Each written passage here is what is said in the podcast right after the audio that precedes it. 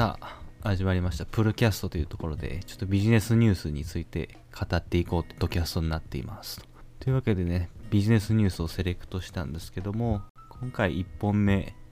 行動変容デザインというところで、まあ、何かしらこうデザインを変えてあげることでユーザーが望む行動とかアプリサービスプロダクトの提供者がですね望むべき行動を導くっていうそういうデザインについてちょっと語ってるんですけども三井住友の銀行のねアプリで話をしてたんですけど実際どうですか？こう使っていく中で。そうですね。これメインの機能しか使わないんですけど基本的には。メインの機能というと？メインの機能があの給与とかが入った時に見るのというかどれくらい使ってるかなっていうので見るのがメインなんであんまりこうここから何かやるってことははないんですけどもともともともとかなり使いにくかったらしいんですよね。それがかなり良くなって今ちょっとこうモリモリになってきてるっていうのを話を聞いて。確かにでも銀行ってまあ普通まあ会社員とかしててもまあ23個持ってるじゃないですか。三井住友とかりそなとか三菱 UFJ とかってまあ会社だったりこうバイトやってたりってとこで持ってると思うんですけど僕は銀行の口座を見るってこれ三井住友初めてなんですよね。割とやっぱあのアナログ人間とか銀行のアプリってそもそも UX、UI とか考えてないやろっていうまあ、結局なんかキャッシュカード引き落としとか通帳記入ですね。通帳記入するときにしかやっぱ見ないっていうのがあって基本やっぱこう出入金出入りを見るっていうところしかなかったんですけど、まあ、でも SMBC のアプリのいいところってやっぱそれがちゃんとフロントのトップで金額が書いてあったりとか、まあ、真ん中のフッターのところとかに振り込みとかフォームとかちゃんとタブ分かれてるんで綺麗ですよね、うんうん、そうですね。使いにくいと思ったことあんまりないですよね使いにくいと思ったことはないですね。なんかやっぱセキュリティとかもちゃんとしてそうな雰囲気もあるんでその辺はこう安心して使えるなっていうのはありますよね。お金を触ってるアプリなので。そこは大事ですね。まあでもなんかさっきの行動変容みたいな話で言うと銀行側で考えると、うん、まあその入金引き出しっていう銀行の基本機能以外にもやっぱりこう借り入れキャッシングっていうところがローンとかが一番多分儲かるポイントであって、はい、まあ、そこにいかに誘導するかっていうのが難しいところであり本業であると思うんですよね。でもアプリのプロダクトとかって普段触っている我々からするとこう、うん、画面にこうごちゃごちゃポップアップモーダルを出し借り入れましょうとかなんかアンケートしませんかっていうやつで出したりするとそれはそれでやりたくないというか嫌悪感を覚えるんでその辺なんかどう回避するんだろうなっていうのは難しいところですけどね。そうですね。うん、うん。まあ、なんか10人に3人やってくれたら OK みたいなのであればそういうポイントキャッシュバックとか今だけみたいなのが効果的なのかもしれないですけど、はいはい、長い目で見た時にエンゲージメントみたいなところを獲得できるかっていうと、まあ、あんまり短い期間でのこう利用者増加みたいなにしかならない気もして、うん、その辺はこういろんな人の思惑みたいなのが見れるっていうのも、まあ、面白いっちゃ面白いですけど個人的にはやめてほしいなっていう気持ちですね。なんせお金ですからねなかなかラフにいけないというかそこが難しいポイントですね。なんかこうアプリとかタッチポイントでこうやっぱこう信頼できるかどうかみたいなのを見てる部分はあるんで、まあ、こう積み立てとか学習保険とかそういった時にどうしようかなって時に、まあ、今も使ってるしここにしようってなるんか今使ってるけど微妙やから別のとこにしようかっていうのは、結構やっぱり日頃の使ってる時の感覚っていうのは大事になる気はしますね。ここはでもなんか難しいところですよね。なんか2つ話あるんかなと思ってて。1つがこう機能を増やすんであれば機能を減らすべきであるみたいな。なんかメルカリの山田慎太郎さんがおっしゃるにはこう機能を増やしたら1つ減らせと。はいはい。そうですねまあ、シンプルであるがゆえにこう UX は最高になるみたいな、はい、そういう話があるみたいでっていう話ともう一つ今 LINE とかって割とスーパーアプリ化みたいな話があるじゃないですか、はい、LINE も基本的にこうトークがメインコアな部分の機能であるもののゲームとか、まあ、そういうスタンプとか、はいはい、ありますね。まあ、それこそ LINEPay とか、まあ、いろんなこう何でもできるプラットフォームとかしててもともとコア機能からこうサブ機能増やしていくっていう話もある中で三井住友、まあ、SMBC も銀行アプリもそうですけど入金出金振込みたいな割とコアな部分から余震とか投資信託とか為替とかそういうサブな機能を増やしていく中で何が違うんだろうなって思いますけどね、うん、銀行アプリと LINE スーパーアプリっていうのは。使用頻度とかも違うのはありますけど。あー利用頻度なんですかね。LINE とか毎日見るけど銀行のアプリって、まあ、毎日はよっぽどなんか個人事業主とか、なんか毎日振り込みに行かなあかんとかそういう人じゃないと見ないから月1とかのタッチポイントになると、うん。どうしてもそこで訴求するこういう機能ありますよとかっていうのがなかなか浸透しづらいのかなってそういうことなんですかね。そうですね。だから逆にこうアプリの UI とかをきちんとしてるっていうところはかなり評価高いですけどね。SMBC は。まあでもウェブウェブとか IT の世界にいると、まあ、そこがこう市場主義というか UIUX 市場主義に陥りがちなんですけど他の普通のなんだろうね業界の人たちからするとどういう感じに見えるんですかね。やっぱそれはそれで使いやすいのか、ねただこうしばらく使ってる人とかがいるとはい、買いにくいっていうのもうん、あるじゃないですか、変えれないですね。もうお見た目とかを去年か今年か忘れましたけどマネーフォワードがウェブ版だったと思いますけど大幅リニューアルしてすぐ切り戻すあの元に戻すみたいなニュースがあって、ありましたねありました。まあ、あれもユーザーのためを思っていろいろ考えてリニューアルしたけど、まあ、既存ユーザーからいろんな声をもらって元に戻すっていうのがあったと思うんでなかなかこうずっと使ってるアプリとかサービスとかは、まあ買いにくいっていうところもあるんだろうなって思いますね。なかなかそこの辺は UX の負債というか見た目を変えれば必ずしもあ必ず良くなるんだけれどもその変更によって不利益を被る人もいますと、まあ、そこのなんか割合の問題なんかもしれないですけどね。なんか多数決っていうと良くないんかもしれないですけど。100人いて90人が望むべき変更であるならば10人のこう仕方ないのかというところに落ち着くのかうん。ターゲットユーザーの人たちが、まあ、その10人やとしてそいつらが反対してるから90人が良くても買えないっていう、まあ、そういうターゲットなのか全体感の UX 感なのかっていうその辺があるんかもしれないですね。そのなんかネックとして。じゃあ次行きますか。次はニュースにしますかそうですね。ちょっとじゃあ気になるやつがあって、ジャーナリストの古田大輔氏が語るローカルからの情報発信が必要な理由。これまで読んでないですか、これまだですねまあ、僕も深く読んだわけじゃないんですけど、こうニュース砂漠っていうこのキーワードがすごく面白いなと思って、もともとは全米各地に広がっている現象で地域のニュースを扱っていたローカルメディアが経営内で立ち行かなくなり撤退が相次ぎニュースの空白地帯が生まれている状態らしいですね。全米っていうとめちゃめちゃでかいじゃないですか。アメリカって50 50州ぐらいあってそのニューヨークとサンフランシスコでもかなり温度とか気候とか文化も違うしそれ真ん中の方のアメリカでも同じ、確かに我々の日本でも東京北海道大阪沖縄まあ、全然文化も気候も違いますけどなんかローカルメディアいわゆるこう地方紙みたいなのがこうなくなってるみたいな印象あんまりないというか。はいはい。そうですよね。なんかその全国ニュースのサブ的な役割で地方ニュースみたいなのがある印象だなんですけどそんなことないですか？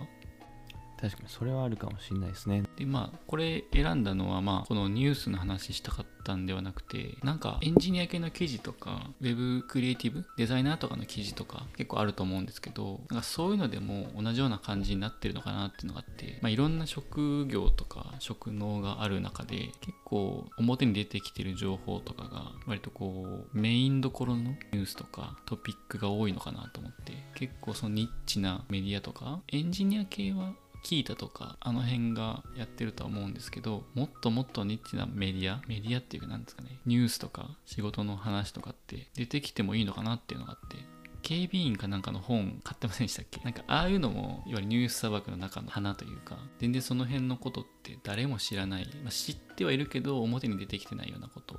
が、まあ、書いてみたら面白いとか人が聞いたら面白いみたいなって、まあ、割とあんのかなと思って。まあ、そういったところって割と日の光を浴びづらいっていうのはまそういう習性にはありますよね。結局ウェブメディアも紙のメディアもそうなんかもしれないですけど、まあ、いかに読んでもらうか、ま、それでお金を取れるかっていうのを目標にしているとやっぱり PV PV っていうかな、P、PV とか購読数みたいなのが増えるジャーナルメディアじゃないとダメなんで結局こう最終的にはこうその大筋というかなんか本流みたいなところにこう修練していくような気収束していくような気がするんですよねお話っていうの。はまあそういう中でこう例えばわかんないですけどその警備員のお話とかなんかそういうニッチな、まあ、技術的なところでもニッチなところってそれはそれでなんかニッチなところで本流みたいなのがあってその普通に過ごしてる我々のこうアンテナに届いてないだけなんじゃないかっていう話もあると思うんですよね。はいはいはい。オタクとかってこう有名になるとちょっと嫌いになるみたいな性質あるじゃないですか。ありますね。あれなあれ何なんですかね。バンドとかもそうやと思うんですけどインディーズバンドでこうちっちゃい箱でやっててあのファンとの距離が近くて楽しかったけどメジャーデビューしてあの見た目もすっかりテレビ向けになりファンとの距離も遠くなり、まあ、みんなには好かれるけどコアなオタクから嫌われるみたいなそういう謎な現象あると思うんですけどああいう部分はあるかもしれないですけどね。ちっちゃいコミュニティはちっちゃいまま大きくみんながみんな大きくなりたいとかみんながみんな大衆の目に触れられたいというような感覚はないんかもしれないですね。このぐらいの規模でいいこのぐらいのサイズでいいっていうコミュニティを守る考えっていうのがあるのかもしれないですね。なんかオンラインサロンとかもそういうのに近いんですかね。確かに最近のなんかオンラインサロンブームみたいなところは割とそこに近いかもしれないですね。なんか今までそのメディアとかその広く浅く撮るっていうスタイルが結構多かったのかなと思ってて。まあ PV にしろ要は100万 PV って何万円みたいな世界だけれども結局メディアとかこう乱立したりとか PV 撮ってもお金がもらえないみたいな現象になっていくとよりこうそれこそさっきのインディーズバンドじゃないですけど小箱化していくというか100人しかいないコミュニティなんだけれどもその100人の熱量っていうのはその100万 PV の時よりも高いみたいな。まあなんでこうインフルエンサーとかっていうのは、まあ、月何千円とかをファンに求めてまあそれに対する結構近いところでなんかお話ができたりとか、まあ、勉強させてもらったみたいなところでやった方がそのインフルエンサーとかメディア側プラットフォーム提供者側としてもやりやすいというのは気づいた。っていうのが理由ななのかなって思いますね。いや本当に多いですもんね。なんか入ってたりします？いやー入ってないですねオンラインサロンは。なかなか何なんですかねなんか外側、うん、内側で熱狂を持ってやるっていうそういうのは楽しいとは思うんですけどあそこで乗れ切れるかなっていう不安はありますけどね。オンラインサロンとかもアイドルとかとも一緒ですけどこう昔からいる人から何か言われるんじゃないかっていう。一回そういうサロン入ってフェイスブックのグループに招待されるみたいなやつだったんですけどね、まあ、そのアクティブに活動してる人とまああの月に1回のなんかこうオンラインセミナーみたいなのを聞くだけみたいな感じの人もいたりしてなんかやっぱこうサロンに入るのも全然目的違うんだろうなっていうのを感じましたね。まあそれはもうアイドルを追いかけてる人でもそうですよね。なんかただ単にちっちゃい限定のライブを聴きたい人もいればあの握手したい人もいるし喋りたい人もいるみたいな。そこはどうしてもこうプラットフォーム側は、まあ、ちゃんとその新しい新規ユーザーに対してリーチできるようなコンテンツを用意してあげるかもう割り切っちゃってもう新が増えていかないと、まあ、コミュニティ多分だダメだと思うんですよね。多分ずっと同じ人と同じなんですかね考え方とか同じことばっかりやってたりすると結局そのユーザーが離れたりしちゃったりすると、まあ、一気に瓦解するというか話何回聞いても面白くないっていうのと一緒でならないように新しいユーザーを入れるっていう意味ではなんかそういうコンテンツを増やしていく必要があるんかなと思いますね。結構このニュース砂漠からはいろんなことを考えれるなっていうのがあってまあもちろんその本もともとのローカルニュースが少ないとかメディアがいないっていうのももちろんありますけどなんでなんやろかとかなんで東京のニュースとかテレビとかがみんな好きなんやろとかを思うともっとなんとか関西とか、まあ、この方たちは九州みたいですけどそれぞれでもっと盛り上がるシーンがあってもいいんだろうなって思いますね。地方地方っていうか我々関西ですけど地元の今住んでる場所の情報って知りたいですか？そもそも。言われたら面白いって思うかもしれないです。今 あの能動的に情報知りたいかって言われたらそんなですけどここでこんなんあったよとかこういう人いるよって聞いたらえー、そうなんや面白って。なりそうだなと思いますけどね。伝える側の力量っていうかスキルにもよる気がしますね。地方地方というか、まあ、地元が好きとかやっぱ自分の身の回りのことしか興味がないじゃないですか。普通普通は。その半径の広さが長さがこう個々によって違うんですけどローカルに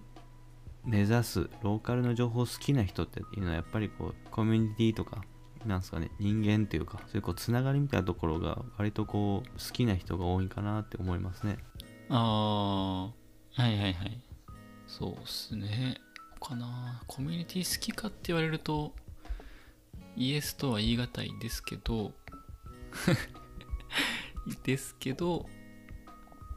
まあなんかこう体験できるっていうのは僕の中で結構大きいんですよね。店に行けるとか人と会うみたいなのが。そういうことであの近くのお店が新しくできるとか、まあ、オフィスの周りで新しいお店できるとかは、まあ、結構気にしたりとか、まあ、行ったりするのも好きですね、まあ、その辺はなんかなんでしょうね。そこに行ってこう選択肢を増やしてないですけど自分が大きくなってるっていうのを錯覚してるのかもしれないです。新しい能力を手に入れたみたいな。まあでも大事ですよね。やっぱりそういううん、街にねやっぱりこうサービスとかプロダクトとかに少なくとも関わってたりすると割とそういう人たちが使ってるというかまあ普通に過ごす人たちが普通にどういう行動してるのかとかどういうのが好きでどういう店に行ってるのかっていうのを知るっていうのはやっぱ大事なんで、まあ、そういう意味ではなんか追い続けないといけないのかななんていうのは思いますね。さあ次の話題いきますか。これで一旦3つ目っていうところで最後のニュースにしようかなと思いますけど次はそうですね。僕がセレクトしますけど新入社員に教えておきかおきたいことチャンネルを作ったら社員みんなの業務効率が改善した件って、まあ、どこのあのテレビ番組やみたいなタイトルなんですけどやっぱりこの半年コロナがピークをまあ3月と定義すると大体4月ぐらいからリモートワークになってる会社が多い中でもうすでに半年経過してるわけじゃないですか。で、新卒も、まあ、この2020年の4月に入ってる会社も多いと思うんで、まあ、結局こう、昔っていうのはこう、昔っていうか、会社ある場合っていうのは、オフィス、同じオフィスに、まあ似たような机の中で、まあみんなが背中を合わせて仕事をする。まあ背中を見るみたいな比喩表現使われますけど、実際にどうやって、まあ喋ったりして、あの仕事を教えていくのかみたいなのをまあなんかリアルの場でやっていくっていうのがこれまでやったんですけど、今はもうオンラインになって、あのフィジカル的にもの背中が見えない状況になってる中で、いかにしてこう、みんなが持ってる業務を、業務だったりノウハウっていうのを落とし込むかみたいなのが結構、この半年こう、日本全国50%ぐらいの人が悩んでることなんかなって思うんですけど、本当に大変だと思いますよ大変っていうかまあその比較できないんであれだと思いますけどどうしたらいいんやってなってるでしょうねまあそうっすよね。大抵の、どんな優秀な人であれ、5に入れば5に従いじゃないですけど、何にも右も左もわからない状態で、ここが青信号なのか、これが赤信号なのかっていうのはなかなか難しい。で、それはオフライン、オンラインであろうが、同じなんですけど、地雷を踏み抜くっていうところの許容度みたいなのが、オンラインの方がより測りづらいと思うんですよね。オンラインになると、なんか、めちゃめちゃ初歩的なこととかも、なかなか指摘されづらい物理的に見えないからこそ文字とか図とかにそれを落とし込まないといけないなっていうのはもうこの半年ずっと考えてるし感じてることなんですよねやっぱり。そうですね。なんか一緒にこうやってたらこうしたらええよってショートカットとか教えたり教えてもらったりありますけど今はもう出来上がったものしか見ないですもんね。なんか最近本屋行った時になんかスペースキーで見た目を整えるのはもうやめなさいみたいな趣旨の本があるんですよね。それがなんかめちゃくちゃ売れてるらしくてええとは思ってたんですけどこういうところとつながってるのかなっていう気を今感じました。なんかこうちょっとしたことを仕事のやり方とかを自分で収集していかないといけない状態でためになりそうな本おそらく多分中身ちゃんと見てないんで分かんないですけどそういうチップスみたいなのが詰まってるんだと思うんですけどそういうのをこう買おうっていう流れになるのももしかしたらこういうコロナ禍の影響もあるのかなってふっと思いました。うんそうですね。まあ僕も同じで基本的にはこう管理ツール Wiki みたいなところにドキュメントを残したりとか、まあ、それこそ Google のスプレッドシートとかまあそれを使って書いて共有するっていうのはやったりしてますね。まあでもそれもなんか本当はなんかもっと小技みたいなのもたまるようにはしていきたいんですよね。なんか一番大事なところってもちろんそのメイン業務とか本流のテクニックみたいな広く使える大技みたいなのも大事だと思うんですけど結構小手先のなんかこうちっちゃいナイフみたいな そこしか切られへんねんけどそこではもう抜群の威力出すみたいな、まあ、この記事でいうところの Excel のショートカットとか普段使ってる効率ツールみたいな、まあ、こういうそういうチップスみたいなのがやっぱり個々人の中にこう檻のように溜まってたりするんですね。こうブーって、まあ、そこをいかに引き出すかみたいなのがやっぱ難しいしどうしていくのがいいのかなっていうような悩みポイントですね、まあ、プロセスがねなかなか見えないんでまあ、エンジニアとかであればこうペアプロとかモブプロみたいなのをやることであそんなショートカット使ってるんだとかもうやれたりするんですけどね喋りながら。どうしても他の職種営業とかディレクターとかになるとなかなかもう出来上がった資料とかお客さんとのトークみたいなアウトプットでしか評価されないんでそこのプロセスアウトプットを高めるためのプロセス作りみたいなのは、まあ、今後もやっぱりホットトピックというか悩むべきポイントなのかなってね思いますね。最終的なゴールが一緒なはずなんですよね。そもそもなんかこうなんですかね仕事してる時でも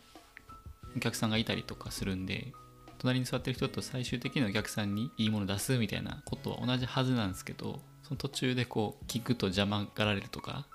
時間取ってると思われるみたいな。です。結果後々時間取っちゃうみたいなことってよくあるじゃない。だからそその辺のなんなんていうか共通理解みたいなものがあれば分かんないことを聞く。トータルで見ればチームでかかった時間がマイナスになるんであればいいじゃないかと思うんですけどまあ調べてこいよって、まあ、なりますよね。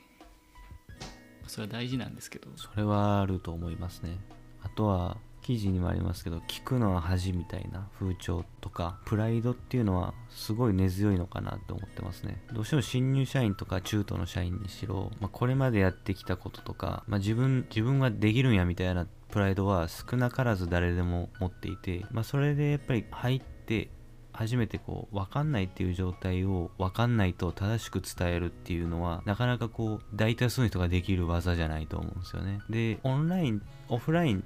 会社の場だと多少その聞きたくないなみたいな恥ずかしいなっていうのがありつつもう隣に座ってたりするんであこれなんかわからんのとかこれわかんないんですみたいなのを、まあ、その場ですぐ聞けたのが、まあ、チャットとかだと聞けないみたいなのは大きいのかなと思いますあなんかチャットの使い方がちょっと違う人もいるなと思っていて、まあ、今までこうオフラインで仕事しててチャットがこの会話とか交流のサブみたいな役割だったと思うんですよね。なんか、ちょっと投げといて、まあ、メインのところは聞いて、まあ、ちょっとおまけみたいなところはチャットで送って、まあ後で帰ってきたらそれ見とこうみたいな感じやったのが、チャットがメインになって、もうチャットの中でこうすぐに聞かなあかんこととかも聞かないといけないじゃないですか。その辺でこう動機と非動機が入り混じってる状態のチャットの使い方をされると、まあ、する側もされる側も困る部分はありますよね。ちょっと返したらもう次の返事もすぐ返せみたいな。まあ分からなくもないけど、それならまあ、まあ、オンライン会議つなぐとか別の方法もありますからね。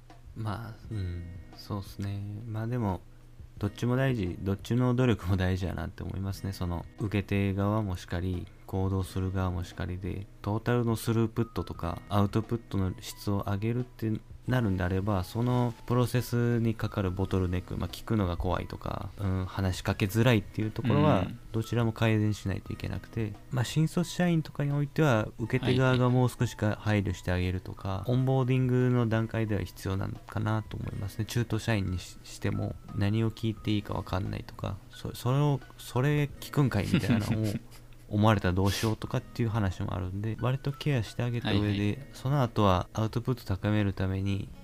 なんか5秒わからんかったら聞いてこいっていうそういう受け手側の姿勢も求められるとは思いますね。それはもうだからオンラインだろうが、オフラインだろうがだと思いますね。割とこうツールに頼りすぎると本来取るべきコミュニケーションが取れなくなるっていうのも感じますねオンラインこの状況でいろんなツールがこう淘汰されてるの淘汰されたりなんですかね。までもこれがいいっていう決定はみたいなのはあんまなさそうな感じですけどね。チャットツールにおいては。あそこはもうコミュニケーションの両側のすり合わせがいるんかなと思いますね。なんか同期非同期のコミュニケーションもそうですけど今話したいね。すぐ Zoom つないで喋ろうぜ。みたいなを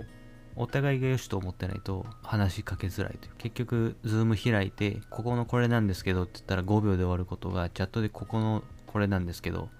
それどこの話言ってるみたいな何往復もやり取りして結局解決したの10分かかりましたみたいな。なんかそこをすぐ欲しい同期的なものに関してはオンラインミーティングとかズームとかそういうツールを電話とかを使ってあのコミュニケーションのやり方を変えるっていうのを認識するっていうのが大事だなと思いますね。両方で。でそれをしっかりなんか個々人というか一人一人がそう思ってたとしてもそれをしっかり業務時間内にやってもいいですか？とかまあそれをなんか良しとしないこうマネージャーとか上司とかの人もいるわけでそこをしっかり巻き込んで説得した上でちょっと喋るとき喋るっていうか Zoom で喋りましょうと話しかけるみたいなをちゃんとチームなり組織内でこう定義しないとダメなのかなって。ここはなんかリモート半年間やってきて、まあ、これを第1フェーズとなんか導入期みたいな 第1フェーズだとすると、まあ、第2フェーズに関してはそこをやっていく必要があるなと思いますね。いい話。学び方とかね。姿勢はやっぱりなかなか自分じゃ身につけるの難しいとこもありますもんね。まあなんか教えておきたいことというかなんかもうチャットでも電話でも手段を問わず誰にでもこうアクションをかけるという姿勢を持ってほしいっていうのとまあそれをあの必ず受け止めるっていうアクション受け手側が見せるっていうのはやらないといけないですね。うんそうですね。それじゃあ今回第1回目はこの辺で終わらしましょうか。終わりましょうか